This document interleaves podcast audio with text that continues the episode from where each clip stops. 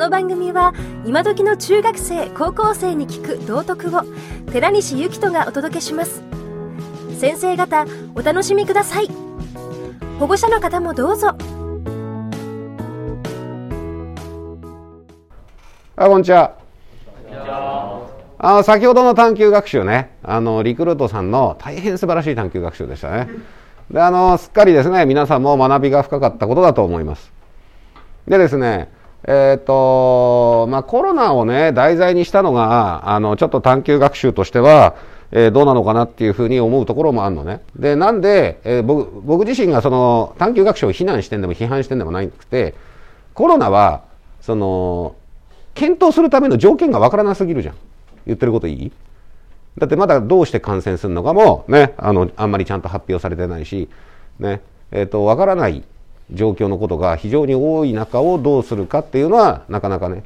えー、悩ましいなと思って、えー、おりました。ね。でね、えっ、と、僕がその探究学習の時にちょっと気になったことだけ言います。あの、安全っていう言葉と安心っていう言葉が、えっ、とね、なんか使われ方が最近結構おかしいなっていうふうに思っていて、ね、安全と安心。で、政治家でも、あの、安全だけど安心できないとかよくわかんないことを言う人がいるのね。で、えっと、私は、あの、技術屋さんとかエンジニアリングの立場で、あの、今話しますけど、あの、安全っていうのは、えっと、安全性が高いとかっていう言葉があったとしても、安全であるってことは多分ないんだわ。言ってることいい？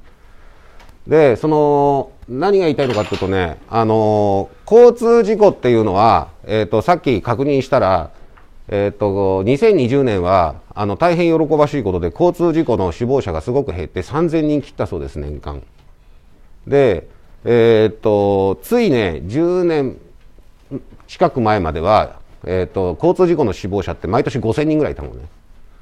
で私が小さい頃の子供の頃っていうのはあの交通事故のあの死亡者って毎年1万人いたのね1万人ってすごくない？で、えーと、交通戦争とかって言われてたもんね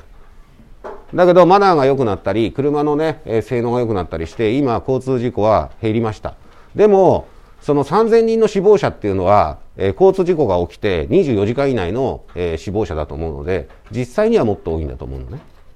だって2日目に亡くなった人3日目に亡くなった人カウントしてないからね。それでさ交通事故っていうものがねえ必ず車にはそういう危険性があるんだけどじゃあ車っていうのは危ないから乗っちゃいけないものなの？っていう話なのね。でこれは社会の、えー、利便があるとその社会として、えー、耐えられるか耐えられないかっていう問題になってくるのね。言ってることいいですか、はい、大丈夫ですか？ね。あの社会が許容できるかできないかっていうことが問題になるわけ、ね、安全の裏には。よろしいですか？でそれは原発であろうと何であろうと全部同じことが言えて、えー、っと何か行動するとその、ね、トラブルもあってでそれを許容できるか許容できないかっていうところで測られるのね。だから、えー、安全っていうのは100%安全ってなかったりしてね。でこれ安全っていうのは常に確率の数字の問題なんだよね。だから自動車と飛行機はどっちが危ないんですかっていうと,、えーと、飛行機は年間3000人死亡者出てないよね。航空機ね。でも墜落すると被害者多いじゃん。そうだよね。だからあのー、1年間にねあの乗車してあるいは搭乗して死亡する確率はね、え車より飛行機の方が少ないから飛行機の方が安全性が高いとも言えるわけじゃんでこれっていうのはねえっと、100%安全ですかということではないじゃないですか。ねえー、でもすごく便利なものだから、ね、社会が許容してるんだよね。だからその安全っていうのはあくまでも数字の確率的な話であって、ねえー、そういう使われ方をするのが本来なのね。だから今日のそのね、えー、探究学習の中で出も出てきてたけどそれから世の中のその政治家の方々が言われてるけれど、えー、っと安全で安心っていうのは、あるいは安全だけど安心できないとか、あの、私は日本語の使い方として意味がわからないんです。ね。なんで、えっと、どうこう言う気はないんですけど、ね、あの、皆さんは未来の人たちですから、ね、あの、安全な車を作ってください。あ、ね、安全率が高まる車を作ってください。ということで、あの、今日の素晴らしい探究学習をね、えー、さらに深める意味の、えー、一言でした。はい、ありがとうございました。